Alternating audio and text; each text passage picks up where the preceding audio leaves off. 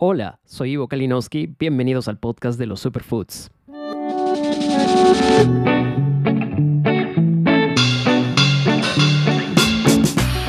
Un espacio donde hablaremos sobre los alimentos que están cambiando nuestras vidas y al mundo, y muchos de ellos tienen su origen en nuestro hermoso Perú. Acompáñanos en este nuevo episodio a descubrir juntos nuevos conocimientos.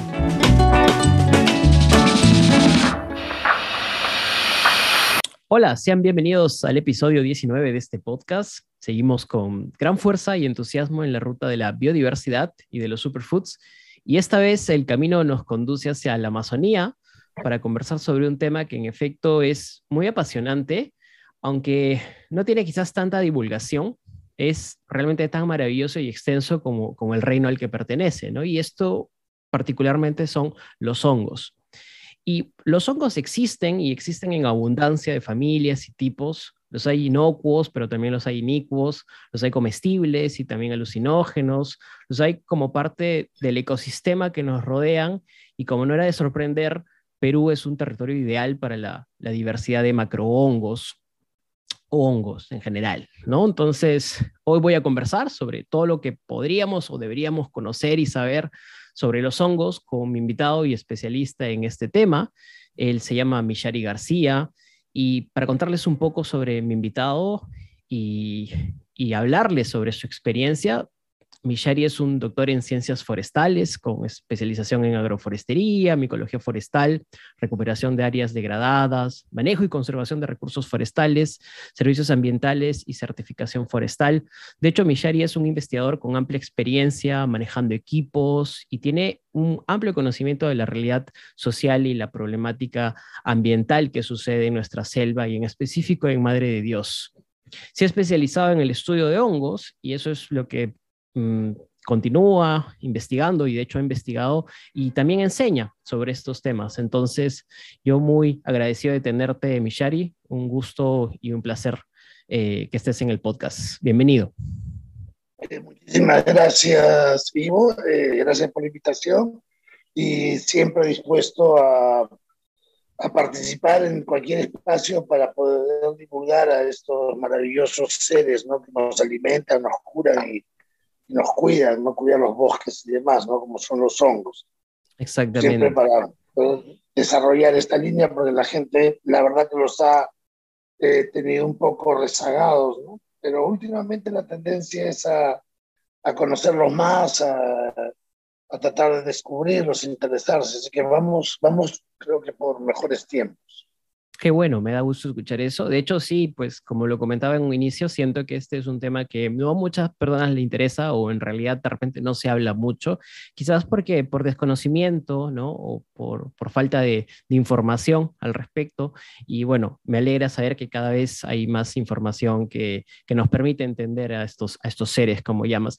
Me surge la curiosidad, ¿cómo nació esta pasión por investigar eh, los hongos? Bueno, como todo investigador siempre tiene la curiosidad científica y cuando estaba en la agraria en La Molina, estudiando, todavía para mi bachillerato, eh, fui de viaje a Porcón y me di cuenta que había un recurso gigantesco, ¿no? que eran estos hongos y que nadie los conocía, nadie se los comía.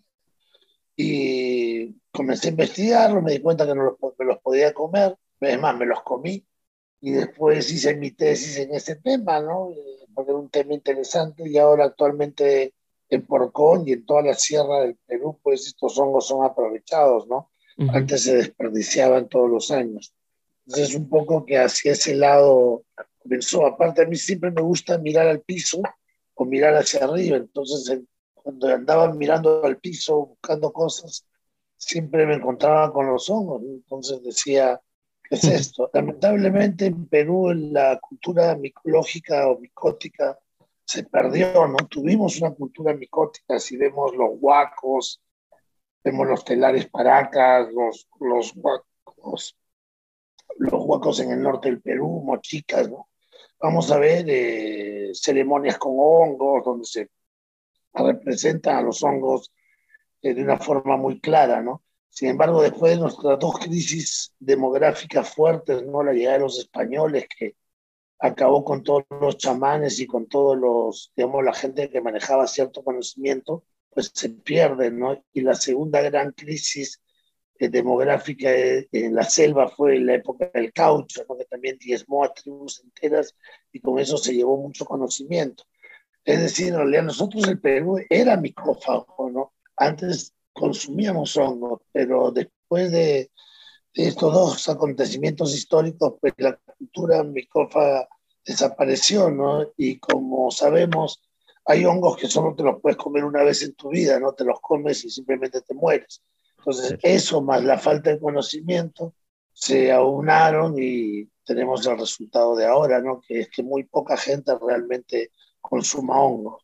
Qué, interesante lo, lo, que mencionas, ¿no? Me hace pensar como en una edad oscura de los hongos a partir de estas, digamos, vivencias eh, o experiencias demográficas que tuvimos, donde prácticamente desapareció el conocimiento de los hongos y hoy, digamos, de alguna forma... Entre otros muchos conocimientos, pero el que más, desde mi lado, el que más eh, se, se, nota claramente es este el micológico, ¿no? Y, y, por ejemplo en Colombia, que no tuvieron tanto problema con el caucho, todavía las etnias lo manejan, en México se los escondieron, los este, españoles nunca llegaron al, al conocimiento, ¿no? Entonces, claro. Sí, aquí en Perú sí tuvimos pues 12 millones que desaparecieron, entonces fue un poco difícil. Y, eso es un tema muy interesante, ¿no? Porque ahora estamos pasando como por una etapa de, renacimiento, ¿no? Con respecto a la información en estos, digamos, eh, temas que, quedaron muy en el olvido. Pero es cierto lo que mencionas cuando hablas de las etnias, ¿no? Esto es, esto es un tema que siempre ha estado muy relacionado al conocimiento vivencial, ¿no? Al conocimiento, eh, a la cultura viva, ¿no? Al conocimiento ancestral también. Los hongos, son, los hongos son muy poderosos porque aparte de, ser eh, alimento, también encuentran los hongos enteógenos, ¿no? Entonces, esto que usaban los chamanes, mm. ¿no? Los, para lo general, los los paneolus, estrofarias, los fiben, ¿no? Todos esos amanitas mismos también, ¿no? Que usaban los chamanes. Entonces, eh, no cualquiera manejaba el conocimiento, tenían que decirte cuál hongo, y había unos que eran para matar también, que los usaban para matar al otro. Entonces, eh, era un poder, ¿no? Un conocimiento muy poderoso y no cualquiera lo tenía. Entonces, por eso fue un poco guardado, ¿no? Si nosotros vamos a, Europa, ¿no? lo mismo sucedió. Hay países donde no se consumen hongos. Por ejemplo, en Holanda, la gente va muy poco a recoger los hongos a, las, a los montes. En cambio, si vamos a Bulgaria, a las 4 de la mañana están todos los niños y las ancianas mm. viendo para que no les ganen, ¿no? es, es completamente diferente. En algunos lugares de España se consumen muchísimos hongos y en otros lugares no. Es, depende de quién manejaba el conocimiento en esa zona. Claro. Entonces, debido a, lo que te digo, al gran miedo que, que, también generan, porque te puedes morir si te comes un hongo que sea el equivocado, ¿no? Sí, sí, eso es de lo que quizás eh, es uno de los temas que más, eh, o sea, más, más, se remiten a mi cabeza cuando hablamos de hongos, ¿no? Es este cuidado o este, este, este, exceso de cuidado que hay que tener eh, cuando, cuando se ve un hongo y, hay que, y, digamos, hay que saber eh, distinguir si estos son, son, digamos, comestibles o venenosos o alucinógenos, porque no vaya a ser que por ahí metamos la pata. En el mundo hay, hay, una gama de hongos venenosos, sobre todo los amanita faloides, ¿no? Que es, digamos, el ángel de la muerte, ¿no? Que con eso se mataba reyes antes, ¿no? Se andaban en Europa matando entre unos y otros. Incluso se habla de, eh, conspiraciones, ¿no? De que, por ejemplo, la CIA usaba estas esporas de hongos para que las metía, las comprimía, ¿no? En lapiceros o en otras cosas. Y, claro, porque este hongo es, es un... Eh, ¿Qué pasa con los hongos? Si vemos las propiedades tóxicas que tienen, la mayoría te ataca el hígado o el riñón, es decir, te causa una cirrosis, mm. pero no te da dolor hasta el momento que ya tienes que hacerte un trasplante de hígado. Oh. Entonces, como no puedes hacerte un trasplante de hígado, pues mueres, ¿no? Ese es el, el punto. Pero normalmente son hepatolíticos, ¿no? los venenos que tienen. Entonces, era una muerte sin que le echaran la culpa a nadie, porque era una muerte... Claro. Difícil de, de, verla venir, claro. Claro, o sea, 10, 12 días y ya no, no te echaban la culpa a ti. Entonces, una forma que se mataban entre estos todo el tiempo, ¿no? Interesante. Y acá, en, el país que tiene más problemas sobre ese tema es Chile, porque son los nuevos micófagos eh, de estas áreas, ¿no? Y como tienen tantas plantaciones de pino, pues les han venido los suillos, les han venido los boletos, ¿no? Todos los pinícolas, todos los hongos pinícolas, ¿no? Y, y ahí también están los amanitas, y son muy fáciles de confundir como si no sabes, obviamente. Claro. ¿no? Como un champiñón. Y ese es el problema, te comes uno y toda la familia a la tumba, ¿no? Entonces, wow. por eso también, sí, ese es el problema que tiene Chile. Todos los años se reportan siempre intoxicaciones y muertes por consumo de hongos. Pero eso es porque no saben y están saliendo mucha gente a recogerlo porque es moda, no se, se ha vuelto moda y en realidad la, los pinos en Chile no tienen más de 40, 50 años. ¿no? Claro, claro, son, son importados. No son claro, importados. Entonces, entonces no son hongos que consumían los nativos y por eso suele haber mucha intoxicación. En cambio, en México es muy raro, ¿no? Qué, qué, interesante lo que mencionas, ¿no? Al margen de fatal, pero, pero mira, es un, es un dato nuevo que no sabía y seguramente mucha gente no, no estaba al tanto, ¿no? De, de esto. Pero bueno, Michari, volvamos un poco a la génesis para entender qué son los hongos, que, porque de hecho, cuando hablamos de los hongos, hablar de hongos pues no es lo mismo que hablar de plantas, ¿no? O sea, por ahí no, hay una no, relación. Es un reino aparte, totalmente aparte, ¿no? Es justamente Exacto. la misma diferencia que entre, entre una planta y un animal, hay entre un hongo y una planta o entre un hongo y un animal, ¿no? Son, son unos seres totalmente diferentes, ¿no? Otro reino. Son muy antiguos, digamos, de los más antiguos que hay en el mundo. Es más, los hongos se, se encargaron de hacer pues esta tierra que tenemos, ¿no? Porque lo que hacían al principio era comer piedras, ¿no? Degradar las piedras y hacer que las piedras se vuelvan suelos para que después llegaran los vegetales y así sucesivamente. Claro. Entonces, si nosotros nos ponemos a pensar en, en qué son los hongos, es un reino completamente distinto. T tampoco tienen relación con las cianobacterias, ¿verdad? Este, tampoco, tampoco. Ese es otro reino. Ese es otro Actualmente tenemos siete reinos en el mundo. ¿no? Y justamente el moneda se partió en dos, ¿no? Y, y, el protista también. El reino fungi se mantiene intacto porque las características que tienen son únicas, ¿no? Ahora, hay muchas teorías de cómo se originan los hongos y todo, pero eh, lo más probable es que hayan llegado tal vez en un meteorito, ¿no? A este mundo que se estaba formando, ¿no? Uh -huh. Y ahí comenzó todo, ¿no?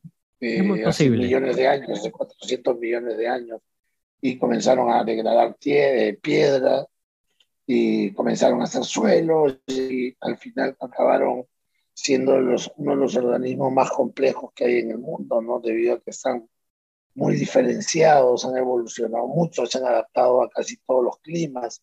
Entonces, los hongos en, en general pueden cumplir muchas funciones, ¿no? Unas en el medio ambiente cuidan los bosques porque ven el tema de las micorrizas, no se conectan por bajo la tierra y amplían las raíces, eh, absorben los, este, los nutrientes y demás, ¿no? Y por otro lado son descomponedores también de la materia orgánica, porque los hongos se descomponen todo, hay hongos que crecen y comen absolutamente todo, ¿no? Desde plástico, huesos, cuernos, petróleo, wow. más comen, comen todos los hongos al final, ¿no? Entonces, eh, terminan, terminan siendo es, organismos que limpian un poco, de alguna forma. Sí, son limpiadores y, y, y, entran en el ciclo de los nutrientes. No existirían los ciclos de nutrientes si tú no tienes estos hongos ahí, ¿no? Entonces, es, son necesarios para la vida. ¿no? Y, y lo, lo, bueno es que han evolucionado pues, millones de años con los árboles, ¿no? Desde que estos eh, existen. Entonces, hay cosas increíbles que uno descubre en la naturaleza y que te abren solo una pincelada ¿no? de, de, la visión que puedes llegar a tener. Por ejemplo, las orquídeas ¿no? de vainilla, ¿no? que esta hermosa y deliciosa planta, eh, se cultivan por lo general de tallitos o de esquejes, es decir, no de semillas. Nunca mm. se ha podido sacar, hacer de semillas en los laboratorios. Y cuando nos ponemos a investigar por qué no se puede, es porque en el proceso de germinación de la vainilla necesita tres micorrizas, tres hongos que la ayuden. Mm. Y eso es lo que sucede, tres tipos diferentes en la naturaleza para que pueda germinar. Entonces, imagínate, en un laboratorio jamás va a encontrar a esos tres amigos que le ayuden. Por eso es que no, no, puede germinar y es muy difícil hacerla germinar. Entonces, eh, te abre muchos campos de investigación, qué tan relacionados están, ¿no? qué, tan, qué tan ligados están entre estas especies, porque realmente son es demasiado ya. me, me, queda, me, queda, claro que los hongos tienen un potencial que está asociado a la, a la, biodiversidad, ¿no? Porque sin los hongos no existirían otras especies, de hecho no existiría siquiera quizás esos bosques o la conservación de esos bosques, pero permíteme preguntarte, ¿qué otros potenciales tienen los hongos para la vida? Que, bueno, a ver, mira, un accidente científico del doctor Fleming, unas vacaciones que tomó, descubrió la penicilina, ¿no? el penicilino tato. Y la penicilina ha hecho que nosotros tengamos una esperanza de vida ahora hasta el, doble, o sea, simplemente un descubrimiento. ¿no? Por, eh, le dieron el premio Nobel al doctor Fleming por la penicilina. Es más, justo eh, se descubre durante la Segunda Guerra Mundial y los únicos que usaban penicilina eran los aliados, que tal vez es uno de los motivos por los cuales se gana la Segunda Guerra Mundial también, ¿no? Porque nosotros podíamos curar a nuestros heridos, los otros estaban muriendo. Entonces son cosas que han cambiado la vida. Y si yo te pregunto si tú hoy día has consumido hongos, yo te aseguro que sí. Mm. Porque seguro te has comido un pan, seguro te has tomado un yogur, te has comido un queso, o te has tomado un vino, aunque bueno, día estamos en tres semanas. Este, también es buena bueno, no sé, en, la, en, la, cena o una cerveza, no sé, te vas a tomar tal vez más tarde viendo el sunset.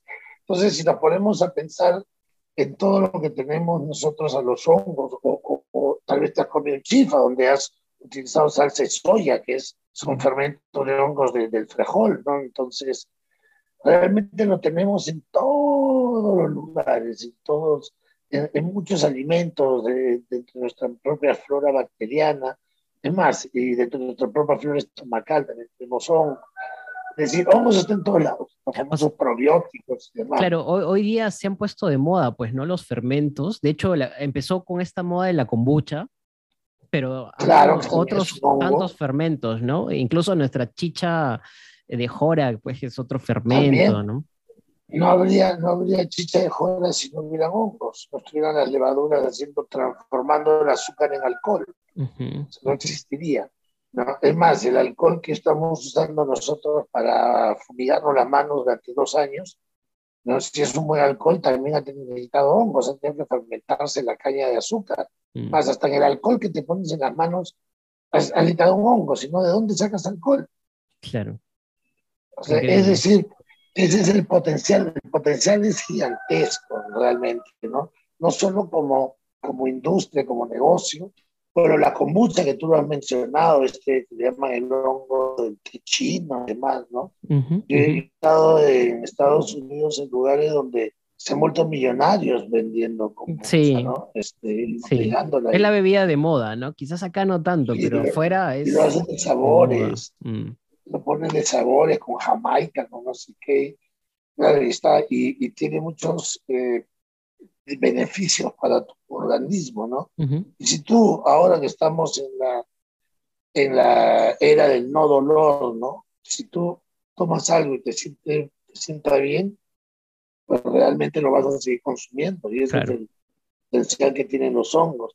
Ahora también con el tema del COVID, ¿no? Eh, la demanda por Ganoderma lucidum, por Trametas versicolor, por Edicium erinaceum, ¿no? El león, el colepavo o el mismo rechi, este, ha sido altísima, ¿no? Porque son...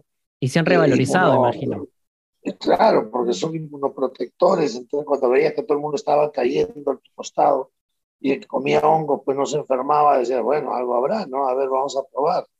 Michari, hubo, un tiempo donde el ganoderma, este hongo chino, este asociado a la inmortalidad y tanta, eh, digamos, publicidad que se le, que se le dio, eh, cobró mucha importancia, ¿no? Y cobró mucha importancia en Perú, bueno, a través de productos, o, en fin, pero se ha vuelto, digamos, un hongo muy famoso. Coméntame un poco sobre este, sobre este hongo. Lo que, a ver, hay dos cosas.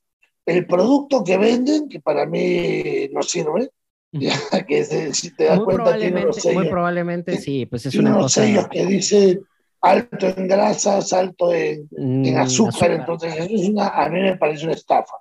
Entonces, eso no. Ahora, el Ganoderma lucid en sí como hongo es una maravilla, ¿no? Te, eh, eh, te repotencia el sistema inmunológico. En China se le conoce como la planta de la inmortalidad, o sea, el hongo de la inmortalidad. Eh, realmente, y lo tenemos acá, nosotros tenemos varios tipos de ganoderma nativos que tienen todas las propiedades para curar. Entonces, sí, es verdad que es un hongo extraordinario, ¿no? El problema es que el peruano solo toma algo cuando se está muriendo, ¿no? No lo toma preventivamente. Cree que sea, que me voy a tomar y me va a sanar, ¿no? El hecho es un, consumo continuo y constante, pues te va a ayudar a que tu sistema funcione mejor y esté mejor protegido.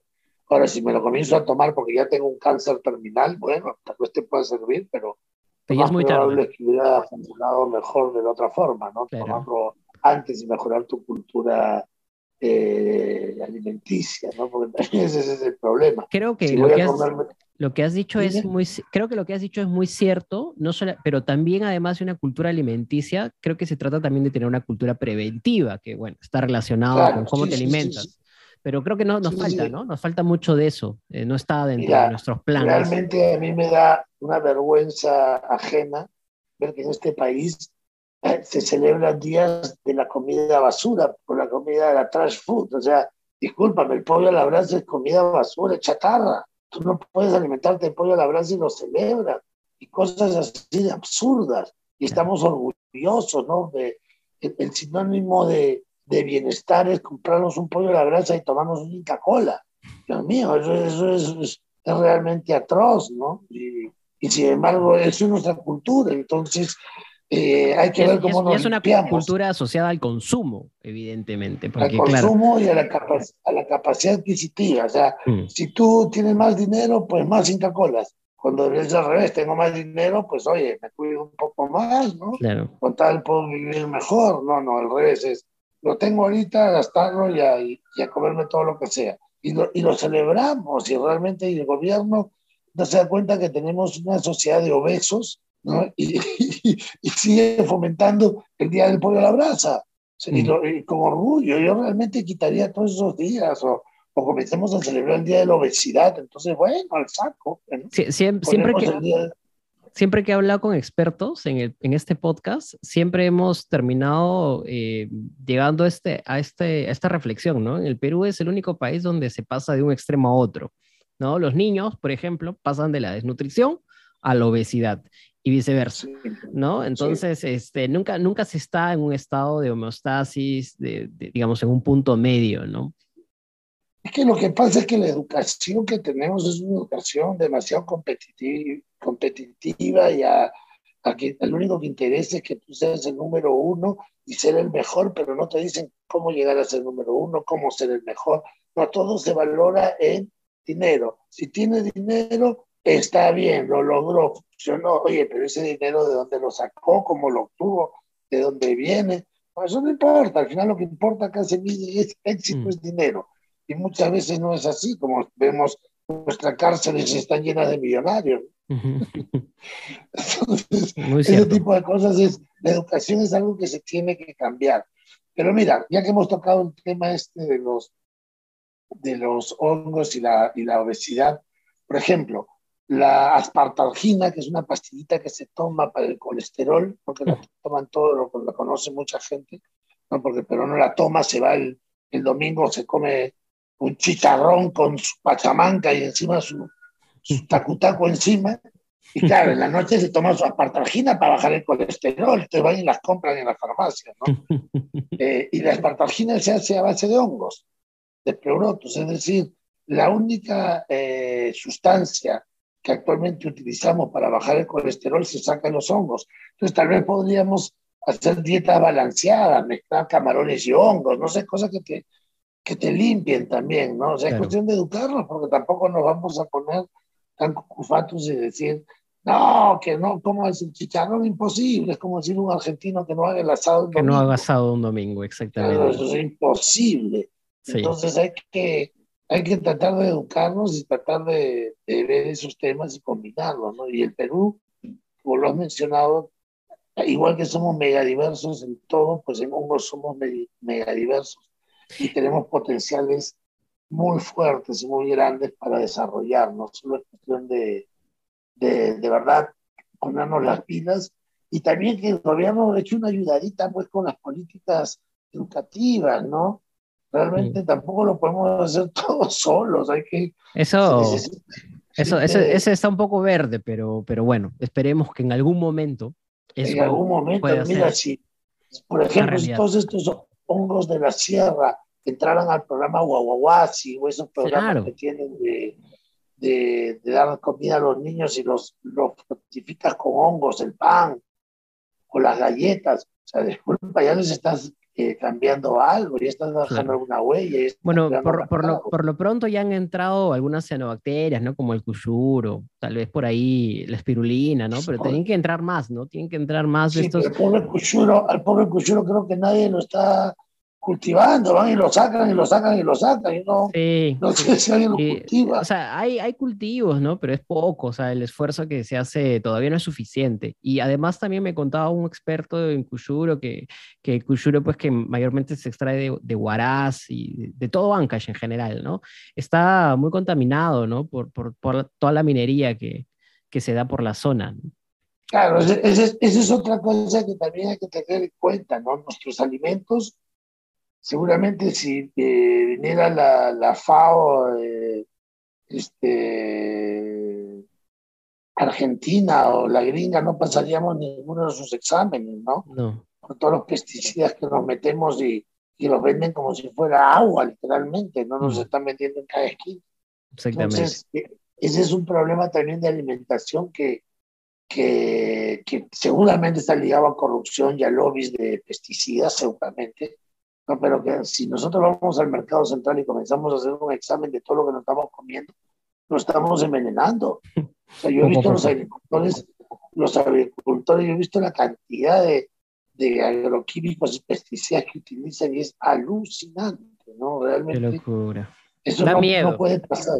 Da miedo. sí, si uno, si uno, si uno lo viera, ya no se les quitarían las ganas de consumir quizás muchos productos. O sea, los pobres vegetarianos que, que creen que se están curando con sus vegetalcitos, mm, realmente si tú no los cultivas o, no los compras en un lugar certificado, lo que compras en el mercado es una bomba. Qué terrible. Una bomba de, químicos, ¿no? Y, algún día se tiene que parar ese tema. Por eso también el consumo de los hongos, ya sea como alimentos, aparte de ser deliciosos y demás, también te conlleva eso, ¿no? Que sabes que los hongos no están contaminados, ¿no? Porque tú los has cultivado y demás. Claro. Mishari, ¿qué, ¿qué, familias de hongos tenemos? ¿no? Porque de hecho por ahí veía un poco de, tu, de, tu, de tus, de tus eh, investigaciones y, y de, tu producción académica y veía que existe una extensa variedad de familias y además de familias existen especies, ¿no? Entonces, a ver si me puedes comentar un poco de esto. Mira, de las familias, eh, vamos a hablar mejor del tema más específico, de las especies de las especies de mercado, ¿ya? tenemos prácticamente todas. Por ejemplo, cuando vamos al barrio chino, compramos esta que le conocen como el alga negra. No sé si has visto que venden en los chifas, que es un negrito que hay que hidratarlo, que lo venden seca. Exactamente. eso no es un alga, eso es un hongo. Solo que a alguien se le ocurrió llamarle alga china, y ahora llaman alga china, pero son el género auricularia, ¿no? Y como está en chino, nadie entiende, entonces le llaman alga, pero ese es un hongo que acá lo tenemos en seis especies. El género es auricularia y nosotros tenemos auricularia cosucinia, auricularia judaea, auricularia reticulata, mesentérica, tenemos un montón de auricularias. Entonces, sin embargo, nosotros seguimos exportándolo de China. ¿Por qué? Porque nadie las conoce aquí cuando ese es un mercado que podríamos nosotros desarrollar solo en ese tipo de. Después, en el tema de los hongos ostras, los pleurotus, eh, tenemos eh, no solo, el, único que no tenemos es el pleurotus ostreatus, pero tenemos sus primos, el roseus, el de Jamor, el pulmonarius, el concavus, es decir, tenemos cinco especies comestibles de pleurotus que nosotros ya los estamos cultivando en Maldonado, hemos hecho las pruebas a través de, trabajos de investigación con los muchachos y la verdad que es muy interesante el rendimiento que hay, muy saludable. Y, tiene un fin, eh, digamos, eh, para la alimentación. Sí, sí, hemos, hemos hecho un recetario. Mm. Es el hongo ostra, el que se vende en Lima, en el Wong y en Iván, he visto los hongos ostra. Después, eh, en el Cusco tenemos a nivel nativo el Agaricus bisporus, que es el champiñón, ¿no? Que crecen nativamente y los, los encuentras en los campos. Después, en el tema medicinal, tenemos todos los medicinales ganoderma, trametes, eh, ofiocordices, cordyceps, tenemos todos los que se están utilizando para la medicina en China, los tenemos acá también. No solo es cuestión de eh, cultivarlo y hacer asociaciones estratégicas. Entonces, esa es la idea que nosotros tenemos con el proyecto que estamos. Nosotros tenemos, estamos cerrando un proyecto con CITEC que ganamos, que ahora se llama Prociencia, ya no se llama Concitec. Entonces, lo que hicimos fue analizar el ADN de todos los hongos que creíamos lo que, que era una cosa y a ver si estábamos en lo cierto. Entonces, los identificábamos, identificábamos morfológicamente y después extraíamos el ADN, lo pasábamos por un PCR y sacábamos eh, su secuencia genética y lo comparábamos con el y Michari, GenBank. En, este proceso uno puede hacer como, como lo hace con las plantas, por ejemplo, puede ser hibridación, o sea, puede juntar un hongo con otro hongo y sacar una especie o un subtipo, o, No, o no existe, digamos, esto en este reino. Sí, sí se pueden hibridar, no hay ningún problema se pueden hibridar a nivel de micelio y, y los frutos también pueden combinarse, sí. Mm. Se pueden hibridar, no hay problema. Pero en el caso este, de lo que el, problema era diferenciarlos. Por ejemplo, te cuento una, una anécdota. Nosotros aquí teníamos morfológicamente eh, descrito una línea concéntrica, porque por toda la descripción las esporas era daldinia concéntrica pero cuando le, el único motivo por el cual no era la línea concéntrica era porque no se reportaba en Sudamérica, solo se reportaba en Europa. Y dije, pero bueno, pero lo estamos encontrando, estamos casi seguros. Y la línea concéntrica es medicinal, pero cuando le hicimos el ADN, pues no era la línea concéntrica, era la línea estrutesi, y la estrutesi es tóxica. Uh. Pero sin embargo se veían igualitas. Entonces, ese tipo de cosas puede suceder con los hongos, por lo cual es necesario hacer una identificación genética antes de, mandarte para un cultivo o asegurar que es algo, ¿no? Porque puede ser que morfológicamente, o sea, tus ojos al microscopio, las esporas, se parezca mucho, pero genéticamente es otro hongo. Entonces, esa anécdota siempre la comento para que no, nunca puede estar seguro exactamente de lo que es, sobre todo si tienes alguna especie parecida que es este, tóxica, ¿no? Entonces, es necesario hacer la parte de, los análisis. Entonces, como retomando el tema, tu pregunta, es, eh, sí, acá tenemos absolutamente todos los hongos para eh, poder cultivar. Te comento, actualmente eh, está habiendo el boom del cacao ¿no? del teobroma cacao, ¿no? El chocolate. todo el mundo está sembrando cacao, ¿no? Ya que tenemos los cacaos nativos y todo lo demás. Pero resulta que para el cultivo de cacao se utiliza cuando lo vas a plantar en grandes extensiones y digamos a monocultivo, que es lo que se está haciendo, pues tiene muchos problemas con hongos, ¿no? Con la sidioplodia, con hongos que lo atacan. Entonces está, eh, se tiene que fumigar con otro hongo, que es el tricoderma, un trichoderma. Y los trichodermas se comen a los hongos malos, por decirlo así, ¿no? Sin embargo, nosotros podemos producir trichoderma acá, pero nadie lo produce, lo estamos trayendo de afuera. A todas las plantaciones. Y trichoderma es el hongo más fácil de cultivar. Y es una gran oportunidad para la industria agro. Sí, por ejemplo, el trichoderma es el hongo más fácil de cultivar, porque todos los que hemos querido cultivar este, hongos comestibles, siempre el primer hongo que cultivamos es el trichoderma, mm. porque es el colonizador, es el que nos ataca, el que odiamos. Y ese, pero ese tiene otro uso para el tema agrícola, ¿no? Para combatir hongos malvados en tus cultivos. Entonces, eh, mira, son cosas que, que te dan oportunidades, ¿no? Es decir, el mundo para utilizar los hongos, actualmente también se están utilizando hongos de género Bauberia, Cordyceps, Ophiocordyceps, para el tema de control biológico de plagas, ¿no? También, porque son los hongos estos entomopatógenos que se comen a los a este tipo de insectos, sobre todo a los ortópteros, grillos, saltamontes, a las mismas hormigas cortahojas, ¿no? Mm. Entonces se está combatiendo con hongos justamente este, Qué este interesante. tema, ¿no? Interesante. Y, digamos, ¿cuál es, tú que, tú que eh, ahora actualmente vives en Madre de Dios y bueno, tienes la oportunidad de, de estar en un hábitat donde mm, proliferan, ¿no? Estos, y, y digamos, en, tienen un, espacio ideal para crecer. ¿Cómo has visto la relación un poco de los habitantes con los hongos, de los habitantes nativos también con los hongos? ¿Existe? Bueno, como te, como te dije al principio, ¿no? Eh, aquí hubo una gran crisis demográfica también, entonces perdió mucho conocimiento. Te dicen, sí, mi abuelo los comía, mi, mi, mi, mm. mi abuela, pero cuando tú dices, ¿y tú los has comido? No, yo no, pero sí.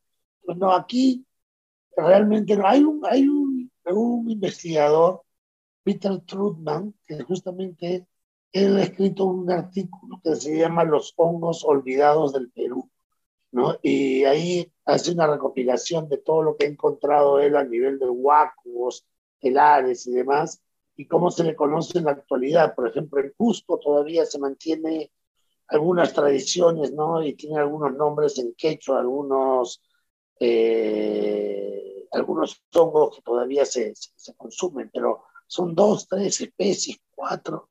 Es decir, no, el conocimiento lamentablemente fue diezmado aquí, ¿no? Y, y lo mismo en la selva. En Iquitos se conoce un poquito sobre los pleurotus que llevan pecho de gallina, en algunos lugares, ¿no? Pero es, digamos, una o dos especies a las justas, ¿no?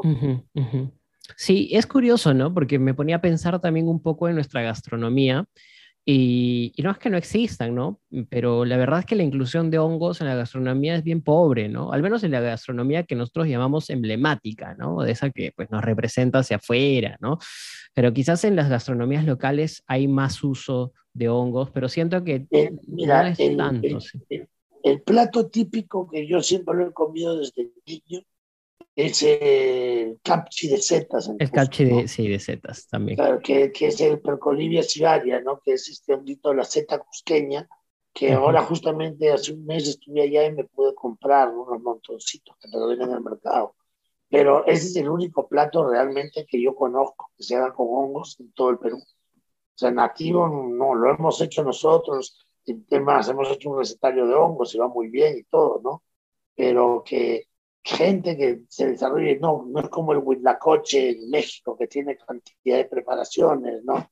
Claro. Este, no, aquí no lo tenemos porque se ha perdido esa cultura micótica, ¿no? Se ha perdido, ahora se está recuperando. Recuerda que el hongo que se ha comido en Perú es el champiñón toda la vida, ¿no? Y mm. ese viene de Francia. Y ese no viene, claro, no, no, proviene de estas zonas. no, es, no, es, de estas zonas, pero ahora se cultiva. Se puede cultivar. éxito, ¿no? Pero no, no, no es nuestro hongo nativo, no es de aquí. Y lo que sí se está consumiendo bastante a nivel sierra es el Suillus luteus, que tampoco es un hongo nativo nuestro, no tampoco es, pero eh, justamente a raíz de la tesis que yo hice y que lo pusimos, demostramos que no era, no era venenoso, pues se está haciendo cantidad de cosas en la sierra, en todas las comunidades que tienen pinos. Todos están explotando el hongo, lo están cosechando, ¿no? Yo donde voy veo, eh, me siento muy contento de ver que se ha logrado, ¿no? Que por lo menos ese hongo que salió de las plantaciones de pino que llegó de casualidad de Europa, pues nos devolvió algo de la cultura que los mismos que vinieron de Europa nos quitaron, ¿no? Es un poco una paradoja, ¿no? Claro. Pero sí. Pero eso, ha pasado con, con, varias cosas, ¿no? También, con otros, con otros insumos y otros alimentos. Pero qué interesante. en el caso de los hongos es gracioso porque se llevaron nuestro conocimiento los nativos, pero nos trajeron un hongo nuevo, ¿no? Por los pinos, que antes no se les ponía fungicidas a las semillas. Entonces venían con toda la, la, carga genética de las esporas. Claro. Por eso es que, que tenemos esas plantaciones, ¿no? Y seguramente dentro de unos años vamos a tener el boleto edulis, ¿no? El fungi porcini, porque también tiene que haber venido la espora, debe estar por ahí. Entonces, solo que se demora más tiempo en desarrollarse. Nuestras plantaciones tienen 60 años de antigüedad. No todo, todo, toma un proceso, ¿no? Un tiempo en este, en esta, En, este, en este camino que es definitivamente largo. Ahora, lo, lo, bueno es que yo veo con mucho agrado que las nuevas generaciones, por ejemplo, están tomando mucho interés, ¿no? Eh, por los hongos, ¿no? Sobre todo eh, por el cultivo de hongos, por desarrollar tesis, por investigar más, ¿no? Cosa que antes no, no se daba, ¿no? Antes eran muy pocos los tesistas. Ahora tengo más practicantes, tengo más gente interesada. Todo también a raíz de una película de Paul Stanman que se llama eh, Wonderful Fungi o algo así, que estaban con Netflix, que acaban de estrenar, también que está causando muchos adeptos. Ah, interesante. Voy a, voy a recomendar esa película para que lo puedan ver también los, los, oyentes. Eh, maravilloso Fungi, o algo así se llama, Wonderful Fungi, algo así. Y Michari, háblame, hábleme un poco sobre los, los hongos alucinógenos, ¿no? Porque de hecho no sé si habrán tantos, pero ¿cuál es un poco la relación que tenemos las personas con estos hongos y qué cuidados también deben tener, ¿no? Bueno, mira, eh, varias cositas. Uno, la psilocina y la psilocibina están en la lista de sustancias prohibidas. Ese es el primer punto que tienen que saber. Ahora, como sustancias, no como hongos, como sustancias. ¿ok? Eh, eso fue una gran, eh, un gran debate en Europa. Es un gran hueco, ¿no? En Oregon, en, la en Oregon también, y al final en Oregon se logró aprobar la psilocibina, o sea, los hongos, no la psilocibina como, digamos, eh, plantas terapéuticas. Ahora, en realidad, el conocimiento enteógeno pues, de, de los hongos se remonta en toda Latinoamérica al género psilociben antes de la llegada de los españoles. Ojo, no el psilociben cubensis, que, es el que más se cultiva ahora, sino otros psilociben nativos que nosotros tenemos acá, porque el cubensis no es nativo nuestro, no fue descrito por primera vez en Cuba pero obviamente no vino de Cuba, ¿no? porque en Cuba no habían vacas. Claro. Viene desde la India, ¿no? Viene de una asociación de elefantes, vacas, y de ahí pasó, ¿no? Este, porque es coprófico, ¿no? Es decir... Claro, se, se forma en las heces. Sobre los excrementos de, las, de la bosta de la, de la vaca, sobre los vacunos. Sin embargo, en elefante también crece, más. En caballo no, no lo he visto, pero sí lo he visto en vaca, búfalos, cebús, eh, en Saxabaca también lo he visto, en la selva, curiosamente. Eh, y después he visto fotos en elefantes, ¿no? Lo he visto por fotos ahí.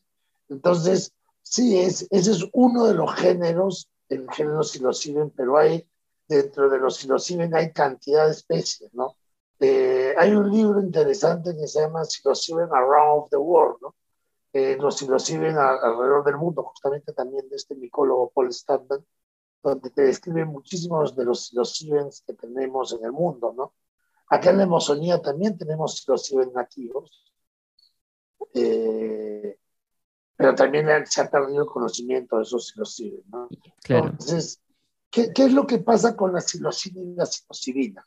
Aparte de ser sustancias prohibidas, hay que tener cuidado con ese tema, porque el tema legal es es bastante complicado. Es complicado. Ahora se está trabajando mucho con las microdosis de psilocibina para eh, curar eh, problemas eh, mentales, de traumas, psicosis posguerra, post-shock y cosas así, ¿no? Claro, estrés postraumático, imagino.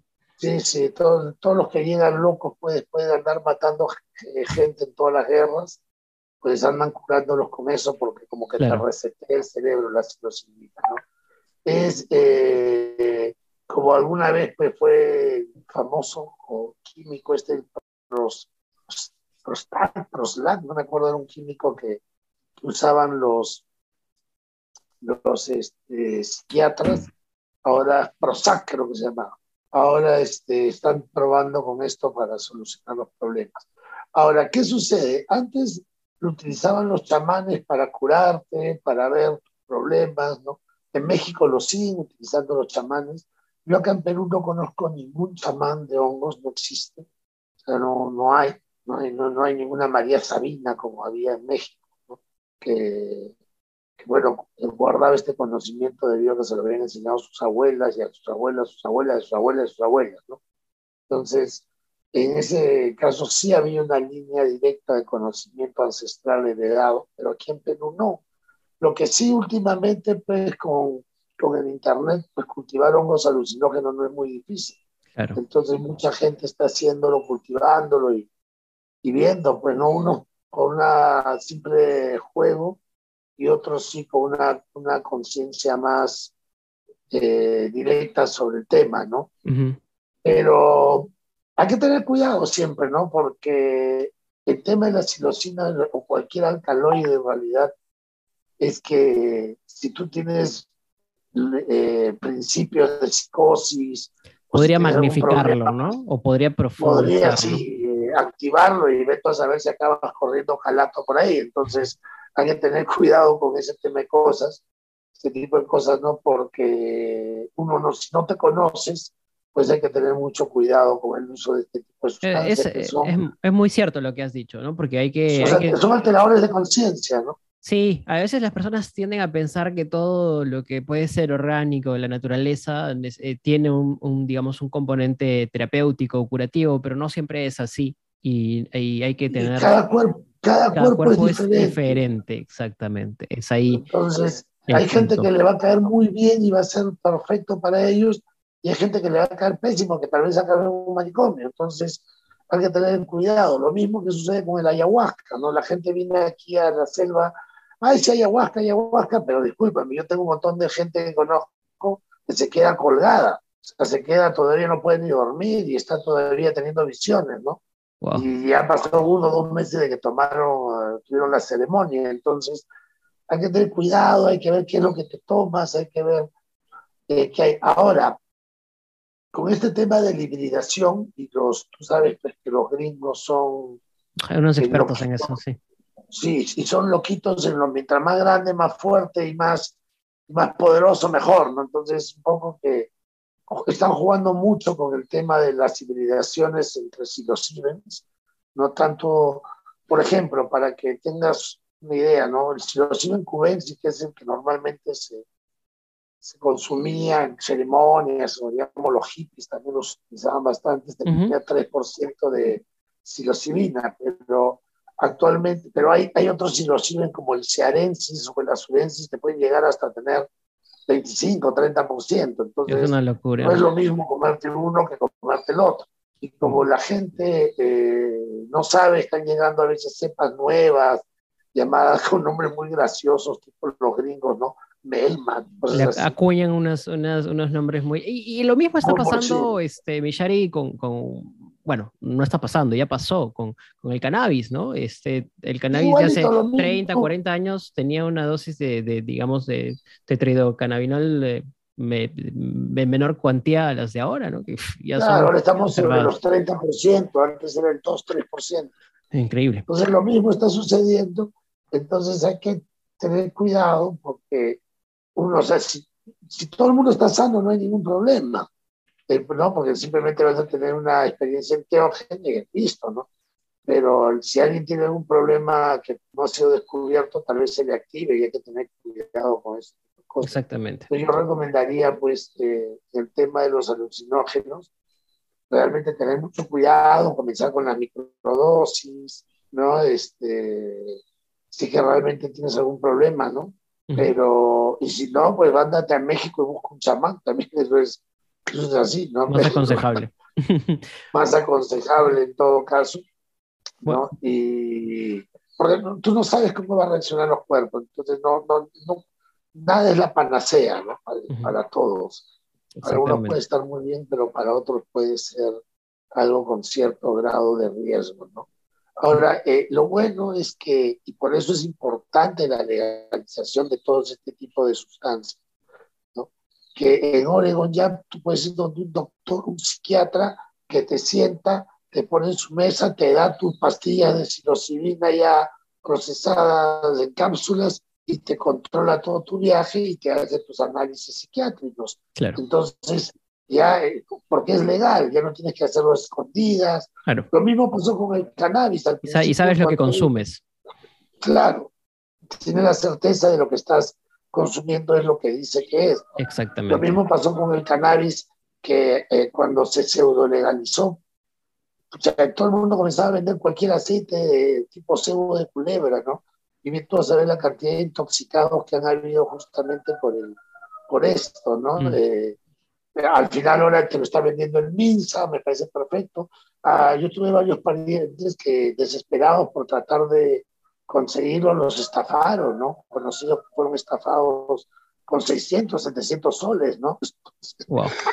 Porque decían esto me va a ayudar a la epilepsia de mi hijo, esto va a ayudar a, al dolor de mi mujer, al Parkinson, entonces voy a conseguirlo como sea, y al final acababan comprando cosas que... Claro, cebo de culebra, ¿no? como dicen, ¿no? Sí, pues sí, dañinos.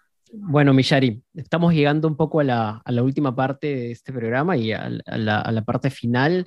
Eh, de nuevo, agradecerte un montón por, por, todo este tu conocimiento. Yo creo que si, nos, si quisiéramos hablar de todo lo que es el, el reino de los hongos, nos quedaríamos acá en una tertulia de, de cinco horas, porque seguramente hay muchísimo sí, que decir. Largo.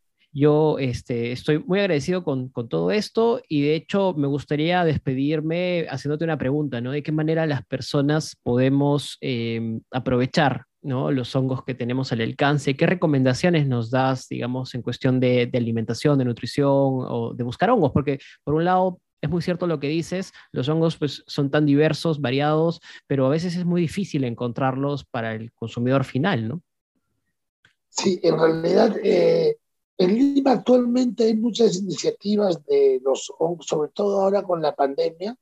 Eh, conozco varias iniciativas de cultivo de hongos que están a muy buen precio, se están vendiendo.